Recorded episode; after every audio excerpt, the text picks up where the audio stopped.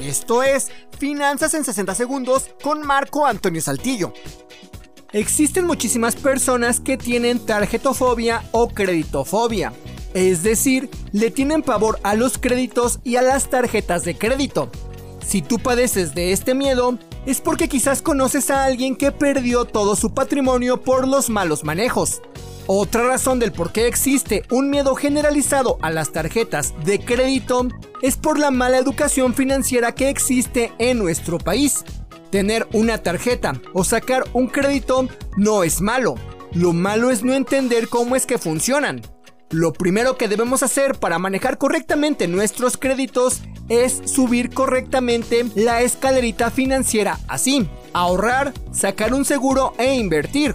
El último escalón justamente son los créditos. Cuando hayas subido la escalerita así, ya estarás en condiciones de pedir un crédito.